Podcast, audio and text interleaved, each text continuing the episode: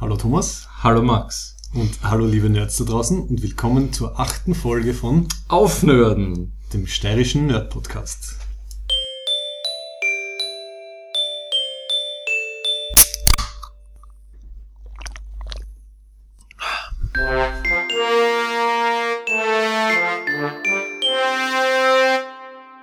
So Thomas, Ja, stoßen wir mal an. Du hast da einen Wein mitgebracht. Ich habe einen kurz vor dem Vergammeln befindenden Rotwein im Kühlschrank gefunden. Ja. Aber er ist vegan. Das passt sehr gut. Ich habe ein organisches Biobier, das auch noch glutenfrei ist. Hm. Sagt man Gluten oder Gluten? Gluten, gell? Es gibt beides. Marke wird wie immer nicht genannt, aber es schaut also sympathisch aus. Prost. Aber für meinen Wein wurden keine äh, Fische erbeutet. Und für mein Bier wurde Weizen entglutenisiert. Spannend, wie das überhaupt geht, wenn man das macht, was dann überhaupt noch übrig ist. Ne? Hm. Hm. Ja, es ist technisch also viel möglich, ne? Aber Ja. trotzdem hat man das Gefühl, man steht vom Abgrund. Passend zu unserem Thema heute. Äh, Wir starten äh, mit dem Alkohol, damit wir das Thema besser aushalten. Und zwar haben wir uns ähm, für heute das große Thema der Utopien und vor allem Dystopien äh, vorgenommen, hauptsächlich in Science Fiction. Ja, nach dem schwungvollen, freudigen Jahresbeginn widmen wir uns wieder der Realität. Ne? Und dann widmen wir uns passend zum saukalten Wetter einem äh, Film, der in, in ewigen Eis spielt, nämlich Snowpiercer. Ja, eigentlich haben wir uns zuerst auf den Film geeinigt und dann ist eigentlich das Thema dazugekommen. Ne? Ja. Wobei der Film schon von 2013, 2014 eigentlich ist, aber irgendwie Ach so? bist du, hast ihn jetzt erst entdeckt? Oder? Äh, er war in diesen ganzen äh, Filmreviews drinnen, die über Filme, die schändlicherweise verschmäht wurden von der Kritik und von der, also nicht, nicht von der Kritik, sondern an der Kinokasse. Na, okay. Also es hat den kein Schwein gesehen. Das werden wir dann noch diskutieren. Er hat sicher nicht verdient, Nein. falls ihn wirklich keiner gesehen hat. Und nach dieser Love-Hate-Rubrik mit Snowpiercer kommt dann natürlich noch eine Ferengi Rule of Acquisition. Und Thomas, du hast dir dieses Mal sicher darauf vorbereitet. Ich habe vor zehn Minuten ist es mir eingefallen, dass ich es wieder vergessen habe, aber ich habe mir die 16. Regel in- für unsere achte Folge notiert. Ist es die richtige? Sehr schön, ja? Ja, Regel die- Nummer 16. Es ist die richtige. Gut, dann starten wir. Ähm, vielleicht mache ich zuerst wieder ein bisschen, wie hat da ein Freund von uns so schön genannt, eine Maxplanation. Äh, und zwar Utopien, Ja, bitte. wo der Begriff Führen Sie ein, Herr Professor. wo der Begriff Utopie eigentlich herkommt. Es passt sogar insofern, weil ich für meine Diplomarbeit äh, damals ein bisschen was in den Einleitungskapiteln äh, verwendet habe. Und zwar ist der Begriff geprägt worden von Thomas More.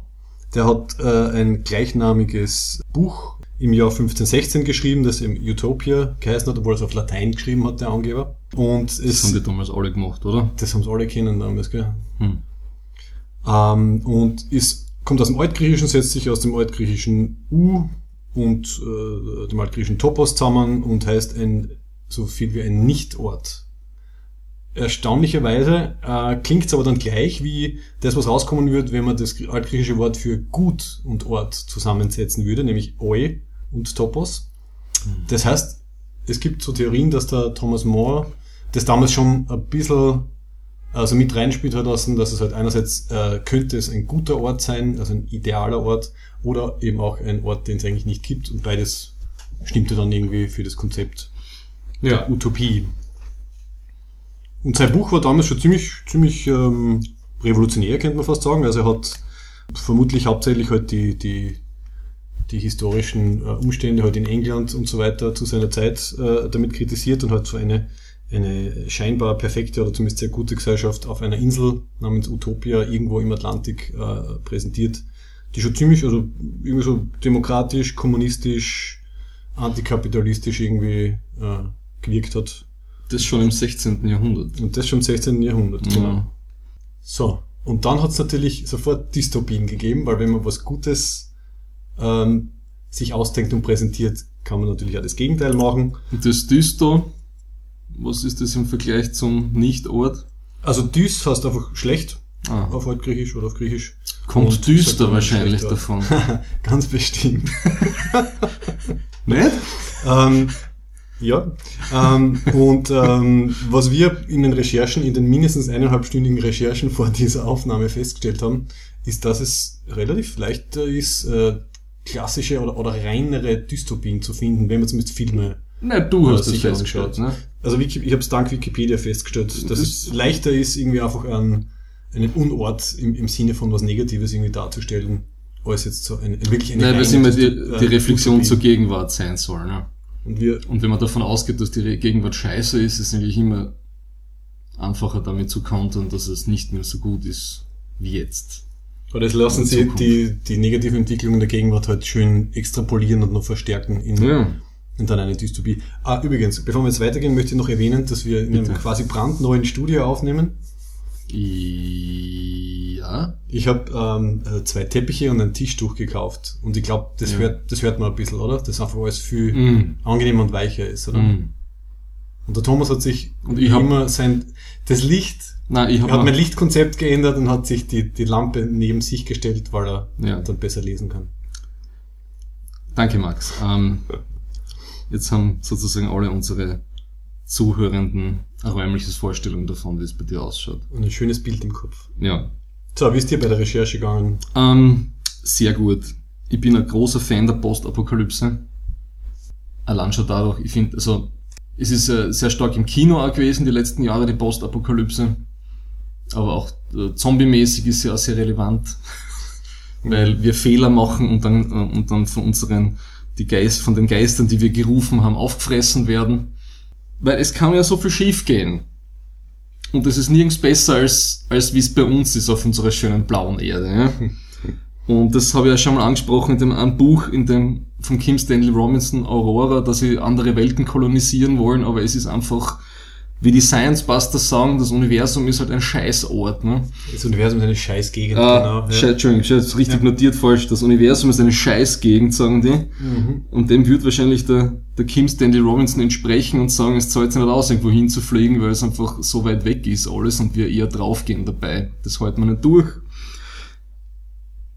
Und man kann sie auf so viel, also die Menschheit im Sinne von Leben am blauen Planet- Planeten, man kann sie auf so viele Ebenen verhauen. Ne? Klimawandel, der Sonnenwind kann zu stark blasen. ähm, oder, jetzt kommen wir da schon in die Sei äh, ins Seife, oder wir werden halt von irgendwelchen Viechern ausgezuzelt. Seien die Brain Slugs von Futurama. Oder die selbstgebauten Viecher, also die Roboter in, Mhm. in Matrix oder die Maschinen in Terminator. Genau. Oder in Oblivion, dieses eine Roboterviech da in dem Tom Cruise Film, was die Erde aussaugt. Mhm. Für mich sind halt äh, Utopien oder Dystopien Oh. ähm, am spannendsten, wenn's äh, ein Gesellschaftskonstrukt irgendwie zeigen. Und bei diesen postapokalyptischen Sachen bleibt ja meistens nicht viel über von der Gesellschaft. Also gerade so Oblivion Ja, gibt's halt nur mal ein paar Hanseln, die halt irgendwo in Höhlen rumhupfen. gut, mir interessiert nur die Postapokalypse, ne? Also, aber ich finde, die ist ein wichtiger Teil, halt, wenn man über Dys- Dystopien redet. Mhm. Aber ich finde, ähm, die stärkste Utopie in der Sci-Fi-Geschichte ist ja wahrscheinlich eh das Star Trek-Universum. Ne? Diese protokapitalistische Gesellschaft, wo alle Grundbedürfnisse erfüllt sind und so weiter und so fort. Meinst du proto-antikapitalistisch? Diese proto-antikapitalistische Gesellschaft, danke Max, Soll ich das schneiden? das ist mir egal, du kannst da gerne wieder die Internationale dazu einspülen.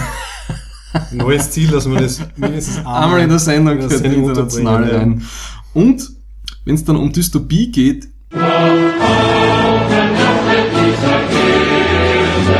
und das ist, muss ja, es, es bedingt, das ist ja Wechselwirkung, ne? Das eine Bild bedingt ja das andere für mich. Mhm. Und da ist mir eben, zuerst ist mir eingefallen, Tascha Ja, ne? Jetzt komme ich gleich dann auf den Punkt. Meine Traumatis eine, die erste Traumatisierung als, als junger Teenie Star Trek Fan. Und die kommt ja von einem Planeten namens äh, Turkana 4. Wenn du dir erinnern kannst. Das Dunkel, ist, ja. Die ist ja eine Ich Menschen, kann mich da düst, düster dran erinnern. die ist eine Humanoide, eine Menschenfrau wie Picard und, und Riker und Co. mhm. Und sie ist ja, sie ist ja abhängig, eine, eine, sie ist eigentlich ein Flüchtling einer gescheiterten äh, Föderation-Siedlung-Aktion. Ah, das kann man nicht erinnern. Das kannst du nicht erinnern? Das haben sie ausgearbeitet in den 20 Folgen, in denen sie dabei war. Na, man sieht also, Äh, es gibt eine Folge, da erzählt die Tascha ja, woher sie kommt. Ne? Mhm. Und da hat sie flüchten müssen eben von Tucana 4. Und ich habe bei Memory Alpha ein bisschen nachgeschaut, das ist irgendwie das politische System ist dort gescheitert und dann haben sich Fraktionen gebildet, die dann einen Bürgerkrieg geschaffen haben und so, und so weiter und so fort. Und, Mhm. und für sie ist das dann, sie ist, ist dann die Flucht gelungen aus diesem Bürgerkriegszustand und dann ist sie in die Föderation, Ah, und die in der Sternenflotte eingetreten. wirkt dann natürlich noch utopischer, als sie sowieso schon ist, wenn man von so einem Planeten kommt. Ja, und das ist für mich so ein, was nicht, ein Gleichnis im Gleichnis dann, dass auch die beste Idee oder die beste Zukunftsvision ist nicht perfekt und kann scheitern. Und auch die, die, so diese hohen, liberalen, humanistischen Ideale von der Föderation, wenn ich jetzt irgendwo einen neuen Planeten kolonisiere, das heißt noch nicht, dass es dann unbedingt funktioniert. Ne? Ich bin ja eher ein Mensch, ich habe eher ein neutrales Menschenbild, ne? also weder positiv noch negativ, sondern man kann sagen, der Mensch ist zum Allen fähig, wie zum Positiven, wie zum Negativen. Ja. Und das kann er hin und wieder kippen. Ne? Und da ist mir eben die Tascha ja eingefallen, wie sie von Tucana 4 geflogen, äh, ge, äh, geflogen, äh, ge, ge, ge, geflüchtet ist. Mhm. Und das ist ja dann noch einmal gespiegelt worden in der vierten Staffel. In der Folge von TNG, äh, die heißt Legacy, die, die Folge, wo eben die, die Schwester von der Tascha Ja, die, äh, die Ishara Ja auftritt.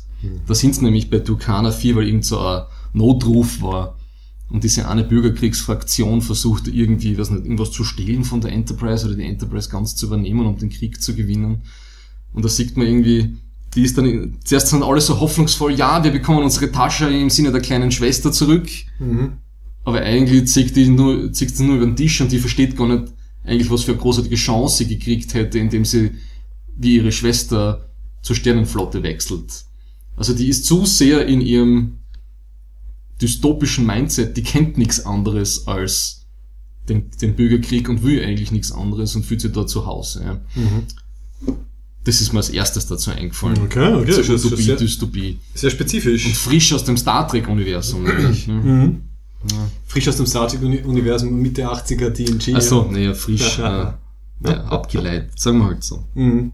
Generell kann man irgendwie sagen, dass Star Trek wirklich eine der, der, der wenigen präsenten Science-Fiction-Utopien sind, weil der Rest halt aktuell halt immer düsterer und immer Ja, pessimistischer irgendwie wirkt. aber ich habe nicht, ich habe nicht die Sehnsucht jetzt eben nach nur dem Positiven. Ne? Weil, wie man, wie man sieht, bei Star Trek ist ja nicht alles positiv. Also da ist sozusagen die, die, die, die, die Organisation von, von der Menschheit und so ist irgendwie, haben wir uns über unsere Grundbedürfnisse irgendwie hinausentwickelt. Aber da ist dann, wenn, wenn, man- wenn man so sieht, ist für mich Avatar auch irgendwie ein Ort von Dystopie, Utopie, Koppelung. Ne?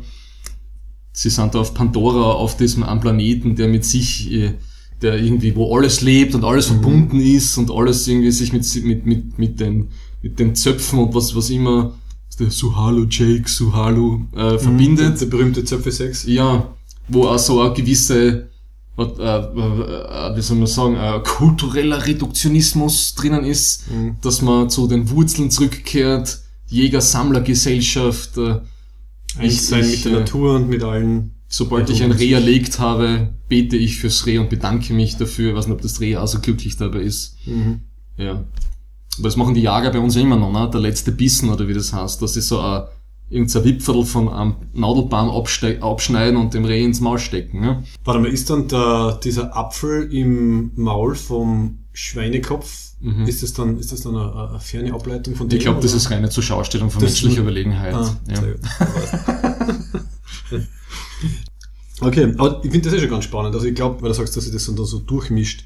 Es gibt Mhm. viel äh, Science Fiction mit utopischen äh, Orten oder utopischen Gesellschaften, die sich Mhm. aber dann als also dystopisch in, in gewissem Sinne herausstellen. Also man, man bezahlt immer einen Preis dafür. Wenn du zum Beispiel Demolition Man hernimmst, man könnte sagen, dass bei Demolition Man die, die Zukunft irgendwie eine Utopie eines gewaltfreien äh, Staates ist.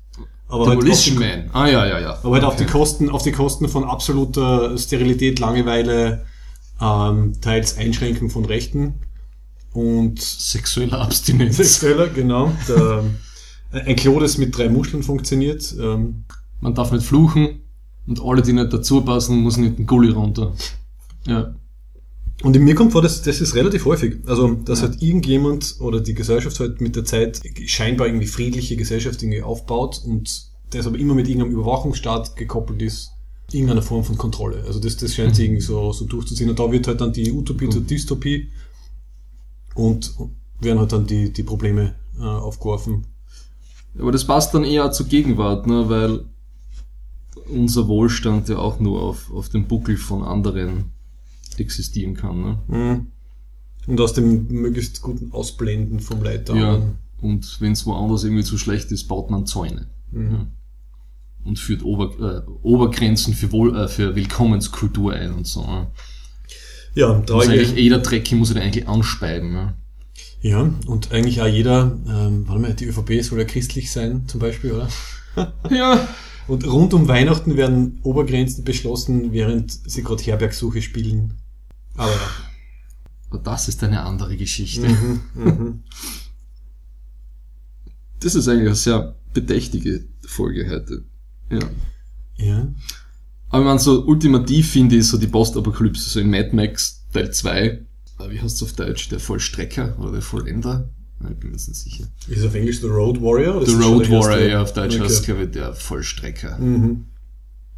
Und ich finde also in Mad Max Teil 4 Fury Road äh, fulminant vollendet und ich hoffe, er macht keinen mehr. Ne? Also, es ist schon furchtbar alter. Hat er jetzt eigentlich, war er mit Golden Globes, war Golden Globe, also Oscar-Nominierungen hat er ja einige, war Golden Globe, ähm, Das was kriegt, weil er hat erstaunlich viele Nominierungen gehabt, würde ich meinen, aber ich weiß jetzt nicht mehr, ob es Oscars oder Golden Globes war. Ah, Ich glaube, er ist sogar für besten, war er für besten Film nominiert, also das, das hat mich sehr positiv überrascht. Ich meine, er wird es nicht, wird's nicht kriegen, aber, äh, Seitdem schon- Ratatouille den Oscar für den besten Animationsfilm gekriegt hat, im selben Jahr, wo Persepolis nominiert war, kann ich das Ganze nicht mehr ernst nehmen. Okay, hast du jemals die Golden Globes oder Oscars ernst genommen? Jetzt, Nein, es ist, aber es das ist, finde ich ist es für Musik Song, es ist wie. Song Contest. Das ist eine, eine politische Entscheidung mit ein paar, äh, weiß ich nicht, handwerklichen äh, Nebensätzen dabei. Ja. Oh ja, genau, Mad Max, also das ist die Zukunft, wenn der Mensch es geschafft hat, wirklich die, die Erde zu vernichten und wenn dann, wenn es dann endlich nach den konservativen Republikanern äh, aus der Öllobby geht, Benzin ist das Wichtigste, Wasser wird rationiert ja. Und jeder kämpft für sich selber. Also. Neoliberalismus ähm, Mhm. hat seine, seine Peak erreicht. Erst wenn das letzte Gesetz abgeschafft ist, ist das Individuum befreit und kann sich endlich auf, den, auf das Existenzielle ähm, stürzen. Genau, da sitzt jeder mit seiner Schrotflinten und Kettensäge vor einem Benzintank Hm. und einem kleinen Acker und beschützt sich dann damit. Was meins ist, ist meins. Ja, aber es gibt dann auch so Filme wie, wie Interstellar, wo ja das noch abgewendet wird, der Untergang. Mhm. Weil der Schluss von Interstellar, das wird irgendwie, sie schafft's ja dann, diese, diese Weltformel zu lösen und das Problem mit der Gravitation, also nehmen an, sie hat irgendwie so eine ver- vereinte physikalische Theorie, wo alle vier Kräfte irgendwie erklärt werden. Mhm. Und dann leben sie alle in diesem komischen Habitatröhren da am Schluss. Ja, und sie hat ja dann, ähm, was, wie ist das, ist auf einem Planeten am Ende, das heißt, irgendeinen Planeten hat sie ja dann gefunden auch. Also Ja, heißt, wobei das ja wieder, das ist ja wieder wurscht, ne? Also bei, äh, weil, weil die Menschheit hat ja überlebt, ne? Es ist eigentlich immer ums Überleben der Welt, Menschheit gegangen in Interstellar. Und da hat es immer diese zwei Varianten gegeben, ne? Entweder sie, sie finden einen Planeten und schaffen es das zu kolonisieren, Mhm. oder sie haben den Backup-Plan, da haben sie das, was nicht, 400 eingefrorenen Föten, die dann irgendwie ausgebrütet werden und dann kann man eine neue Zivilisation starten, ne? Mhm. Und das ist eigentlich ja ohne. Dann hast du 400 Babys am Planeten und du kannst nur hoffen, dass die anderen Leute nicht so alt sind, dass sie gerade noch vielleicht bis 18 durch, da bis die alle irgendwie, dass sie denen so viel Kulturleistung mitbringt, den 400 ausgebrüteten, dass sie sich nicht selber aufessen anfangen. Was mir dazu einfällt, ist, hast du äh, Brave New World gelesen? Selbstverständlich. Es ist schon ewig her. Ich habe sogar, äh, ja, ich, ich habe auch 1984, ich Das habe hat die 84 ich hab das sind wir schon in der 1984, ja. Weil bei Brave New World, weil du, weil du meinst, ähm, Ah, wie ist das noch schnell bei Brave New World? Es ist, ich habe zweimal gelesen, aber es ist das letzte Mal ist auch schon sehr lange also her. Ja. eben passend quasi zum, zum Thema irgendwie genetisch Mhm. und, und ähm, Die Alpha, Betas und Gammas und wie war das? genau, genau. Also irgendwie auch keine natürliche Fortpflanzung mehr, sondern Ja. die Kinder werden halt irgendwo gezüchtet. Ähm, und dann halt eingeteilt in, in die diversen Kasten, in denen sie halt leben dürfen. Ja. Und warte mal, wie war das? Die, also die irgendwie, ein Teil kriegt irgendwie überhaupt keine Bildung, wird dadurch irgendwie ruhig gehalten und die, die ein bisschen besser gebildet werden, werden halt dann mit Drogen und diversen mandatory äh, Aktivitäten irgendwie ruhig gehalten oder so. Ja. Also äh, das ist eine typische totalitäre Gesellschaft, die aber halt alles, alles so irgendwie so scheinbar friedlich irgendwie löst. Mhm. Also die, es wird schon von Anfang an irgendwie alles unterdrückt, Mhm. was irgendwie Probleme äh, erzeugen könnte. Und lustigerweise, das habe ich auch nicht gewusst, hat der Huxley dann als letztes Buch dann so quasi einen Gegenentwurf geschrieben. Und zwar ein Buch namens Island, 1962. Ah, habe ich gehört, aber noch nie gelesen. Das dann quasi die Utopie zur Dystopie von, von Brave New World ist. Weiß nicht, das muss man vielleicht einmal anschauen. Ah, hm, na, kenne ich noch nicht. Und generell, also die bei Dystopien, es hat sehr viel mit Überwachungsstaat zu tun, oder? Also irgendwie Polizeigewalt, Überwachungsstaat, Kontrolle Ja. äh, und so weiter. Also die, die berühmtesten. Ja. genau, bei, bei 1984 dann, also die berühmtesten Beispiele sind irgendwie immer, dass halt, ja, wer die, wer die Kontrolle übernimmt und, und dann Ja, die ähm, Kontrolle über die Sprache ist ja bei, beim, beim Orwell in 1984 so relevant. Ne? Das Es ist, eine, es ist die Gedankenpolizei und das Doppeldenk mhm. und, und Neusprech. und das Neusprech. Es wird alles umgeschrieben und ähm, ich halte mich so weit davon entfernt, wie es nur geht, aber sobald irgendetwas passiert, twittern und facebooken Menschen heutzutage über irgendwelche Ereignisse, Mhm. sei es äh, Köln oder der Islamische Staat oder so. Mhm. Und es gibt immer so, es, es, es gibt immer eine Fraktionendiskussion und jede, jede Fraktion erklärt dir, was du sagen darfst und was du nicht sagen darfst. Ja, also keine Grauzonen mehr. es gibt keine Diskussion mehr, man darf nichts mehr äh, problematisieren. Also, und es gibt ständig Vereinnahmung. Ne? Also die, die wahnsinnigen Rechten spielen sie als Frauenrechtler auf. Ja. Und gleichzeitig sind die sogenannten linken Progressiven, da darf man dann was nicht, da darf man Religion nicht mehr kritisieren, dass das vielleicht auch ein bisschen was damit zu tun hat oder so. Mhm. Also das ist, äh, ich weiß nicht, da- weiß nicht mehr, wo ich hinspeiben soll. Ne? Ja. Ja. Und das Ärgste ist, dass wir meiner Meinung, meiner Meinung nach schon, äh, schon längst bei, bei Neusprech angelangt sind, oder? Ich meine, die Wortkreationen, die es bei uns gibt, Ja. sagen wie, warte mal, Negativzuwanderung, Negativ Oder- Zuwanderung.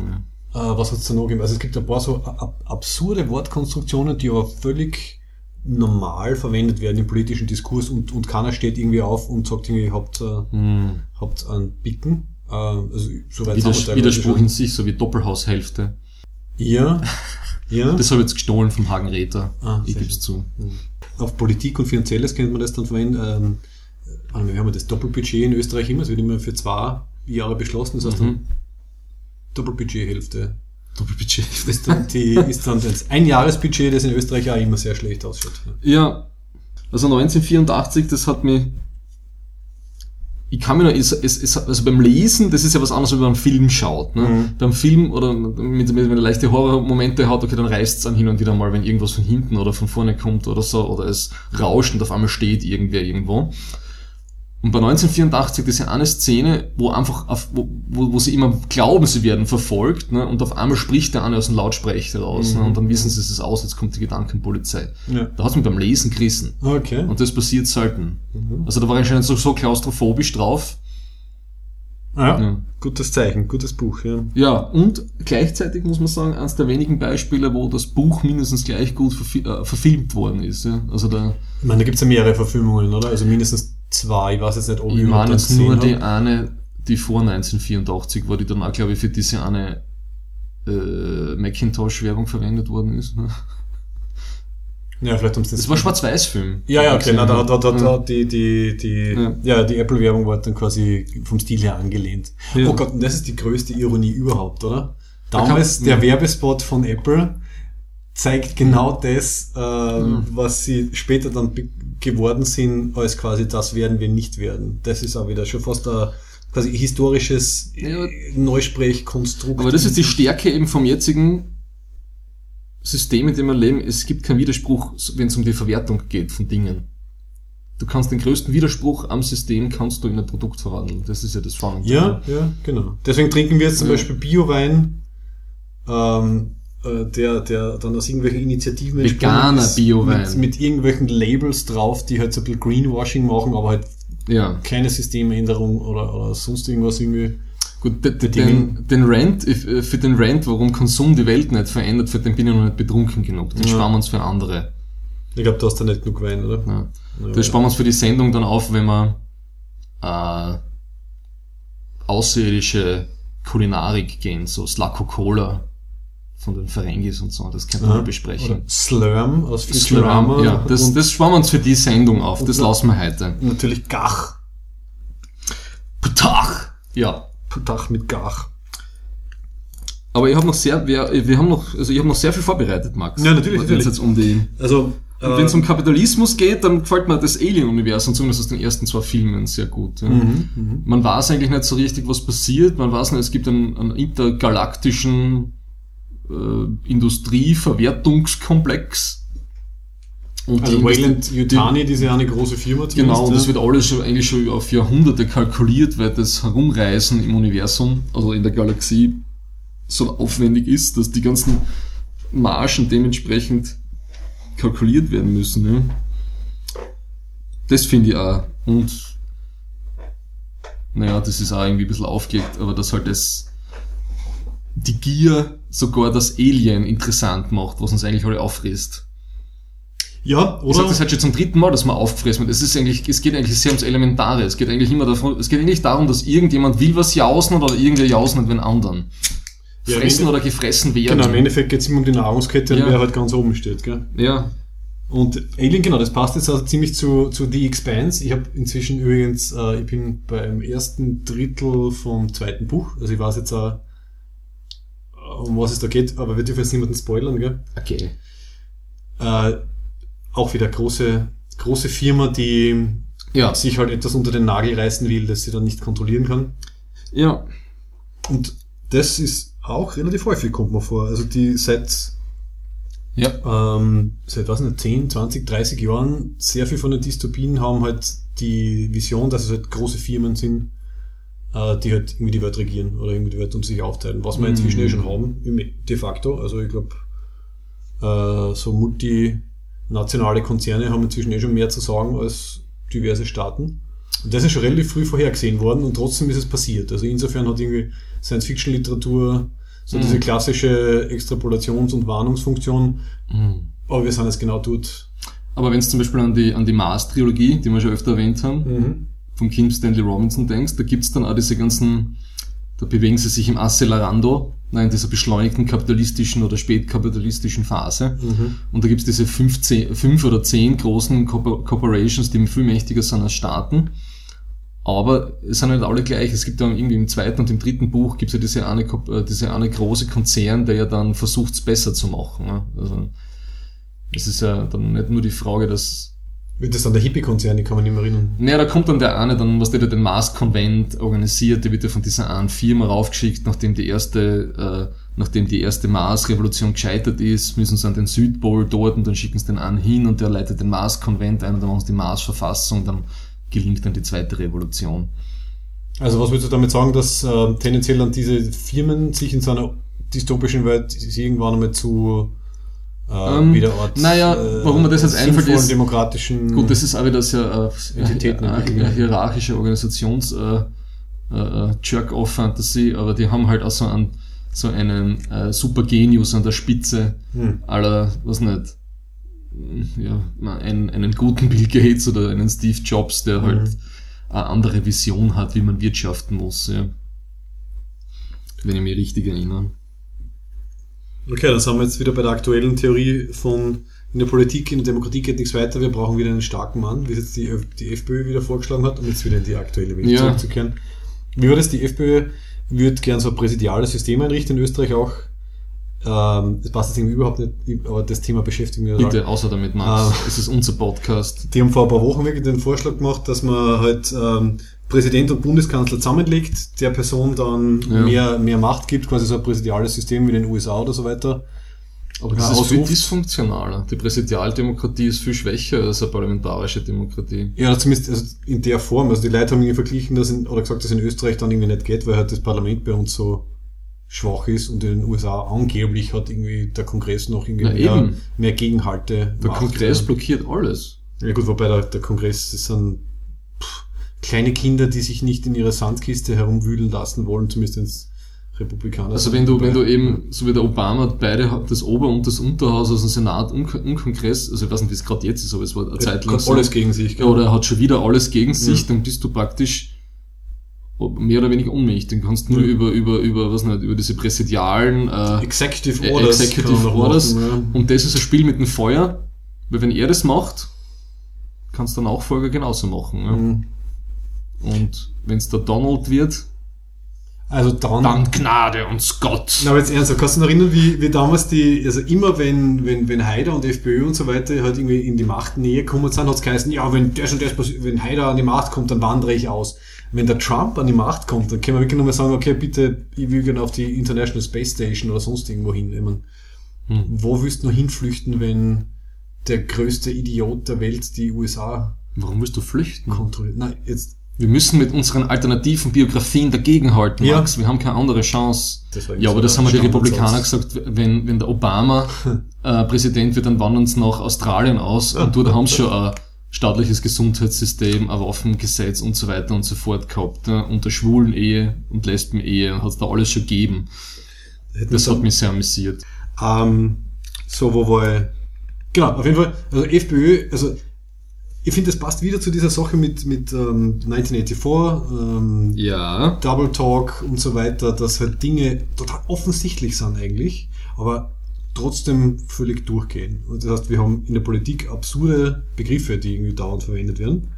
Und wir haben jetzt eine FPÖ, die mehr oder weniger den nächsten Diktator vorbereitet. Ähm, und das aber völlig ernsthaft macht, weil Entschuldigung, was anderes ist es nicht.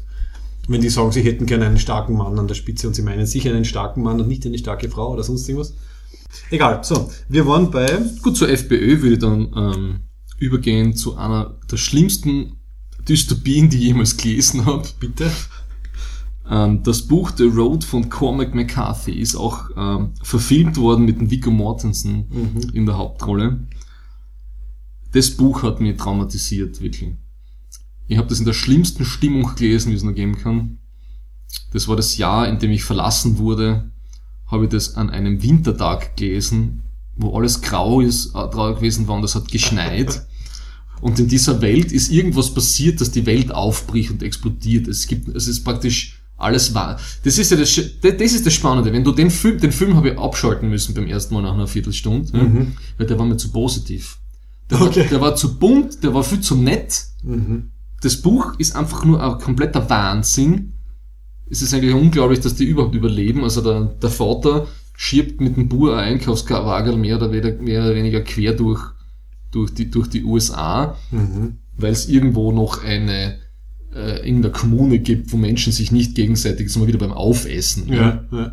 nicht gegenseitig jagen. Und es gibt nichts mehr. Es gibt kein, die, alle jagen die, die, Re- Rest, äh, die restlichen Vorräte.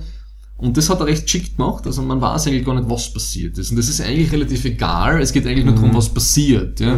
Mhm. Und Nationalgarde und so, das haltet halt alles nur eine gewisse, Art, äh, gewisse Zeit, weil erstens haben die Leute irgendwie selber einen Magen und Hunger und haben selber Familien und dann irgendwann desertiert dann alles. Also du kannst dann auch, wenn du anfängst Leute zum Erschießen, nicht wirklich was tun, wenn die Leute zum Desertieren anfangen. Also dieser ganze Machtapparat, vor allem wenn er so wie bei uns so stark elektronisiert ist, Mhm.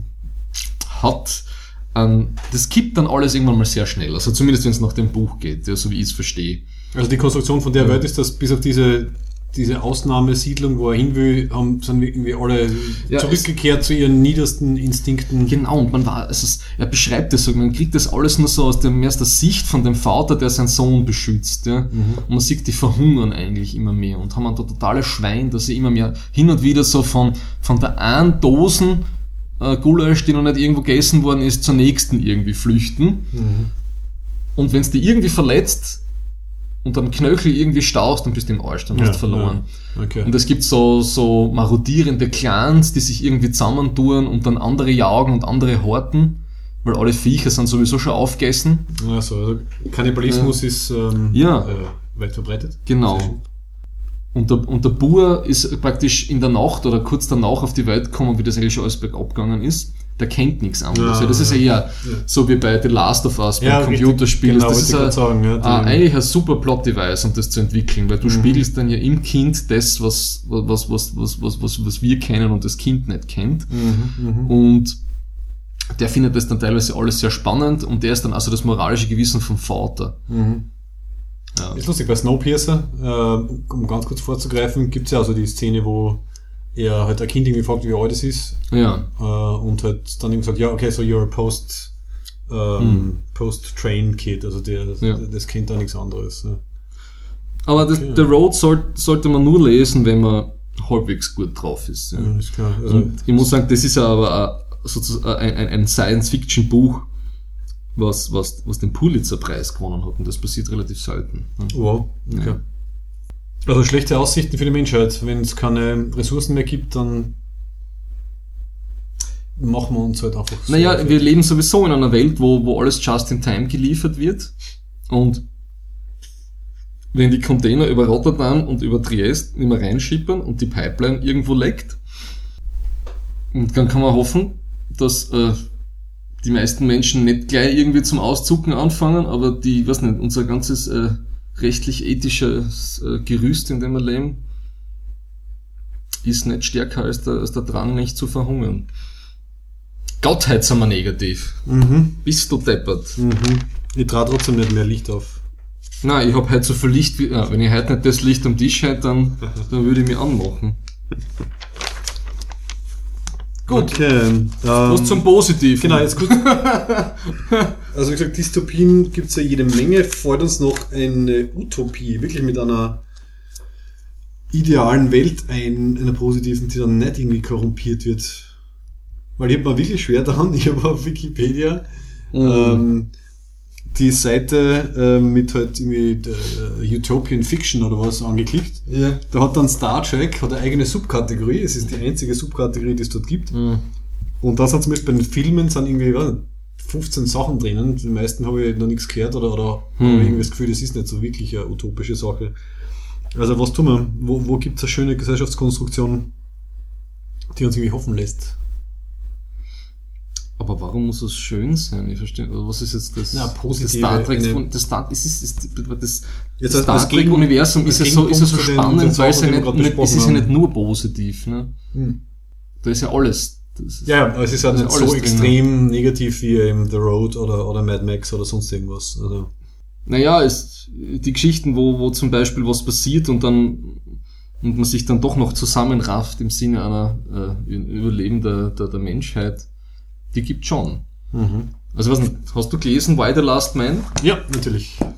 Da ist es eine Geschichte von Brian K. Vaughan, äh, Brian K. Vaughan und ähm, Pia Guerra.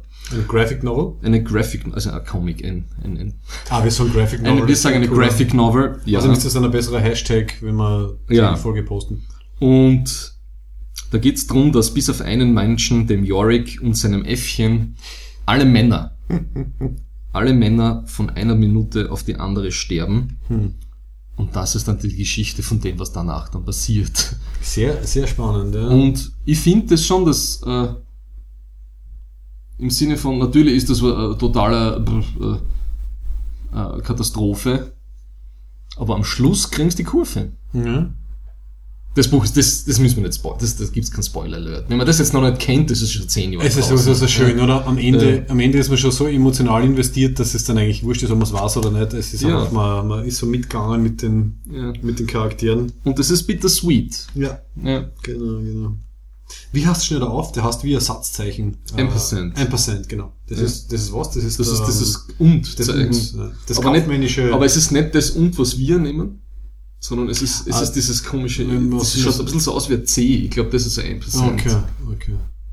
Oder es ist dieser Strich, wo so ein E, ja, Es gibt ja so ein E mit einem T angedeutet, bilde ich mal ein. Aber, ja, ja. Okay, äh, das, Ja. das irgendwie so nebenbei.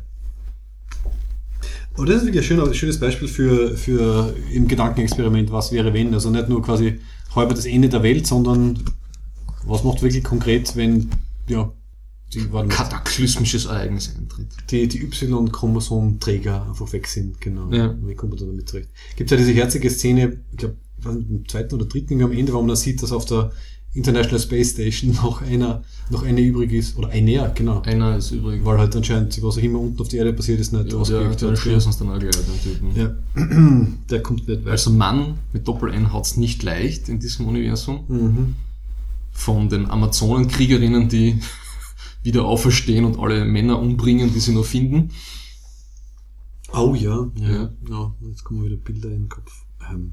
Also es, das ist ein wunderschönes Universum, was gemacht wird. Mhm. Weil es ja eben die Komponenten rausspiegelt, äh, die, die, die so positiv an, an, an, an der Ethik sind, die wir uns bis jetzt geschafft haben und an den gesellschaftlichen äh, wie soll ich sagen, Institutionen. Ne? Also man merkt, wie wichtig, wie wichtig da eigentlich ähm, Staat und Infrastruktur sind. Ne? Also die versuchen das, die, das ist ja so eine schöne äh, Gender-Kritik dann durch das Comic. Also sie versuchen ja diesen Staatsapparat mit aller Gewalt aufrechtzuerhalten, aber es gibt einfach viel zu wenig Frauen in den oberen Positionen und Ja, in der Armee genau. und so weiter. Und die einzige Armee, die es schafft, funktionstüchtig zu bleiben, Die und dann, das oder? ist die israelische Ja, Armee, ja. weil die so viele Frauen in der Armee haben, die praktisch alle Die haben rechtzeitig angefangen. die rechtzeitig äh, das- angefangen, Panzer mit durchzumischen, Frauen zu besetzen und so weiter. Mhm. Eine wundervolle Geschichte. Mhm. Können wir empfehlen. Oh, und apropos Graphic Novels, ähm, wie vor Vendetta ist auch noch ein schönes Beispiel für Ja. Dystopie, die aber dann äh, da quasi ein Hoffnungsschimmer am Ende hat. Ja, die geht für mich aber schon ein bisschen, das ist für mich schon ein bisschen so eine Orwellian-Geschichte. Ne? Ja, ja. ja. Also gibt's eben das, das Graphic Novel vom Alan Moore. Alan Moore, genau, dann eine, eine sehr gute Verfilmung eigentlich auch. Hat eben am Ende dann, dann zumindest diesen Revolutionshoffnungsschimmer, der irgendwie Mhm. das, das Dystopische wieder vielleicht ein bisschen zum, ja, nicht zum Utopischen, oder zumindest halt äh, Ja. zum Positiven irgendwie äh, Und kehrt. die Natalie Portman im Film ist fantastisch. ich krieg jedes Mal Tränen in die Augen, wenn der Weezy diese, ähm, wie der, wie der da foltert, ja, um mir diese äh, Erfahrung zu geben im Gefängnis. Mhm. Wo, wo, wo, er dann immer diese Briefchen Ah. von dieser anderen, die er aus dieser Umerziehungs- oder Umtransformierungsanstalter kriegt hat, wie er das vorliest. Das ist fantastisch. Mhm. Mhm. Und jetzt aus der geschriebenen Cypher habe ich mir auch noch etwas ausnotiert. Haben wir noch so viel Zeit schon, Ja, oder? Ja. Kürzen, kürzen. Es ist ja, es ist ja unsere Zeit. ja, ja, genau. Ähm, zwei Bereiche. Also das eine ist, was dann, also finde ich, zur Utopie und Dystopie dazugehört, ist Military Science Science Fiction. Mhm. Das haben wir irgendwie noch gar nicht angesprochen. Also der Forever War und so. Und da gibt's für mich eben diese Triade. Mhm. Haben wir, glaube ich, eh vor kurzem noch mal geredet, oder? Ich glaube, wir mischen das immer wieder rein. Ja. Ähm, eben Starship Troopers von Robert A. Heinlein Mhm. 1959, was dann verfilmt worden ist in den 90ern, Mhm. was mir damals vor allem taugt hat wegen dieser Unisex-Duschszene. Die hat, die hat mir damals am meisten taugt, aber wie ich dann die Bücher zweimal gelesen, das Buch zweimal gelesen habe, habe ich also vom, und schon studiert habe, habe ich es auch vom Gesellschaftskonzept, also von dieser totalitär äh, militaristischen Vision, Mhm. habe ich das total spannend gefunden. Ich finde, bei Film waren sehr Ja. gut immer diese äh, Werbeeinblendungen, also diese, Ja, ähm, wie man halt am besten, also erstens, man soll zum Militär, damit man dort äh, etwas tun kann für die, für die Erde. Äh, dann man hat gezeigt, wie die, wie die Parks am besten umgebracht werden und so und hat diese ganze Propaganda. Ja, wobei eben der Film, der Film hat wirklich, also das Buch, der Film ist eigentlich eine Sache für sich, weil er so, weil er so kitschig ist, ja. Mhm. Aber er hat das Buch überhaupt nicht gut umgesetzt, weil im Buch sind das ja alles Mecher, die haben ja alle Mecheranzüge, ne? Also die, und im Film haben sie alle nur irgendwie so ein- einen Plastikhelm auf Ja. Und anstatt dass sie mit einem großen Panzer und vorne einer Häckselmaschine, weiß nicht, auf diese Bugs losfahren, äh, so wie die, weiß nicht, wie die Stormtrooper im letzten Film rennen das Kerzen geradeaus aus dem Landungsschiff ins Verderben. Wobei es sind schon Ja. so viele Bugs, dass das auch schon wurscht wäre. Also dann die Anfangsszene, wo irgendwie das erste Platoon halt niedergemacht wird, äh, das ja, da hättest du haben können, was du, was du willst. Also Hm. das Problem war, dass sie keine halt Orbital Strikes oder was irgendwie gemacht haben, weil sie es halt unterschätzt haben. Also ich glaube, mit, mit einer Schredder, mit einem Schredderpanzer hätten sie da nicht viel ausrichten können. Aber vielleicht war das im Buch anders. Du nicht. hast eine sehr, sehr falsche Vorstellung davon, Wie Krieg funktioniert, wie Krieg funktioniert. Ich war, ja, ich war ja nur in der Stellungskommission. So ist es. So wie du So ist beim es. echten österreichischen Militär. So ist es. Ja. Wo ihr mit den Panzern sicher warst nie im in Garten. Allensteig irgendwelche Bäume geschreddert habt. Du warst nie im Gatsch. Nie im Gatsch. Ich habe einmal an ähm, so eine Schützenmulde ausheben müssen. Einmal. Das war schon sehr nervig, gell? Super. weil es waren viel Äste und Wurzeln. Ja. Mhm, mhm. Beeindruckend. Ja. Ähm, weitermachen. Ähm, Danke. Und dann das nächste, also das, das zweite von die drei super äh, Military Sci-Fi Geschichten ist dann der Forever War von Joe Haldeman, das ist 1974 rausgekommen. Sehr Und gut. das Buch hat so einen, einen, einen, einen Hard, Hard Fiction Ansatz eigentlich und nimmt äh, die Temporalität, also die äh, allgemeine Relativitätstheorie mit, mit Gravitation und Ja. Zeit und Lichtgeschwindigkeit nimmt es sehr ernst. Ja, vor allem halt die, die Eskalation, das heißt in Ja. der Zeit, in der das Schiff irgendwie braucht, um halt zu beschleunigen und Ja. woanders hinzukommen, vergeht draußen so viel Zeit, dass die Ja. Gegner schon quasi drei, zwei Generationen an Entwicklung weiter sind. Genau, also sie müssen ja dann praktisch über, über, ja, über, über Dekaden und Jahrhunderte ihre Aktionen planen. Und du hast dann immer potenziellerweise, wenn du irgendwo angreifst, so ein, ein, ein Technology Gap dann. Ja. Und das geht auch um das. Ja. Und der, der Krieg dauert dann, glaube ich, über 1000 Jahre und man, die Hauptfigur altert im, im ganzen Krieg vielleicht 20 Jahre und ist von Anfang an dabei und kennt dann am Schluss eigentlich die Menschheit nicht mehr, für die er dann gekämpft hat. Ja. Und das ist auch bittersüß, das Ende. Mhm. Und dann, ganz Nummer drei. aktuell Nummer drei ist für mich Old Man's War von John Sca äh, Scalzi. Mhm. Das kennst du? Auch noch nicht, oder? Nein, ich habe von ihm das Red Shirts gelesen. Das Red Shirts? Ja, Und deswegen, das kenn ich noch nicht. deswegen traue ich ihm sowas gar nicht zu, weil Red Shirts war so, das war so ein typisches Buch, eine gute Idee und dann halt so eine lauwarme ja. äh, also Umsetzung. Old Man's War war wirklich ein Durchbruchroman für ihn. Mhm. Und da hab's mit, mittlerweile ist die Saga jetzt, letztes Jahr habe ich das neueste Buch gelesen, das ist das sechste oder siebente in der Saga. Ja. Und das ist keine lineare Saga, weil die Hauptfigur aus dem ersten Buch, die verschwindet dann einmal irgendwann. Mhm. Es geht mir so um die Geschichte von diesem ganzen Universum, geht's dann weiter. Und was aber, warum das auch super zu unserem Thema Utopie, Dystopie passt, ist, dass die, es heißt äh, Old Man's War, also, also der Krieg des alten Mannes oder der, der alten Menschen, Mhm. ähm, weil die Erde nicht mehr das wichtigste System ist für die Menschheit, sondern sie ist eher absichtlich vom Rest der Menschheit, die schon viele andere Planeten kolonisiert hat, ja, Mhm. ist es eher ein, eine Brutkammer für mehr Nachwuchs fürs Militär Uh. und die Erde ist total überbevölkert und die alten Menschen so ab 65, 70 melden sich dann freiwillig zum Militärdienst, um sozusagen ihr Leben zu prolongieren, weil sie dann einen neuen, ähm, grünen, super gepimpten ähm, kybernetischen Körper bekommen. Ja? Mhm. Und dann werden sie sozusagen Supersoldaten und Soldatinnen. Und kämpfen dann, aber nicht, und dann, die, die kehren nie wieder auf die Erde zurück und dann kommen dann, und dann kämpfen sie praktisch die, die Kriege für die Menschheit. Okay. Und die, die Erde an sich ist so vielleicht ein bisschen weiterentwickelt als, als wie heute, aber es ist technologisch absichtlich äh, verzögert im Vergleich zum Rest der Menschheit. Mhm. Und das ist eine total spannende, Ja, klar. äh, wie soll ich sagen, soziotechnische Konstruktion im Sinne vom, vom Worldbuilding. ja. Also das ist sehr empfehlenswert. Okay. Ja. Uh, da, dazu wird passen äh, Logan's Run, also ein 70er Jahre Science-Fiction-Film, Ah, herrlich. wo halt einfach aufgrund der Überbevölkerung alle mit 30 Ja. äh, dann eliminiert werden. In so einem super creepy Ritual, gell? Werden die dann irgendwie in diese, ja, das Ganze, werden die also, nicht so rituell dann auch getötet? Ich- also wie genau weiß ich nicht mehr, aber halt die, ja, das ganze Design von der, von, von dieser, was auch immer, in dem Habitat, in dem sie da irgendwie wohnen, hat etwas sehr Ja. steril, absurdes irgendwie. Ja. Und sie brechen dann aus. Ne? Und zumindest der eine, der Michael York ist das, glaube ich. Ja. Aber da gibt's bei Star Trek ja, da gibt's ja diese eine Welt, die der Picard kennenlernt, wo die Menschen einen geordneten Suizid ab 60 oder 65 Mhm. eintreten Ja. und wo die Loxana treu sich in diesen einen Wissenschaftler, der gerade so seine letzten Monate hat, ja. verliebt und der sich dann eben aus Liebe und Treue zu seiner Kultur und zu seiner Familie dafür entscheidet, dass er in den Freitod eintritt. Mhm. Wie Das ist nächste Mal brauchen wir wieder ein positives Thema, das ist ja Wahnsinn heute. Ja, was kann ich dafür? Ich bin schon fast, ich bin schon halber durch durch mein, durch mein Rotwein. Ja, Ah, letzte Sache hätte ich noch. mhm, bitte. Von der Ursula K. Äh, Le Guin, Ja, ja. The Dispossessed. Ah, ja. Hast du das auch? Ich, Oder hast ich bin mir nicht sicher, ob ich es gelesen habe oder nicht. Also ich habe Ich glaube, der deutsche Titel, der deutsche Titel ist Der Planet der Habenichtse. Aha, na, das kommt mir nicht bekannt vor.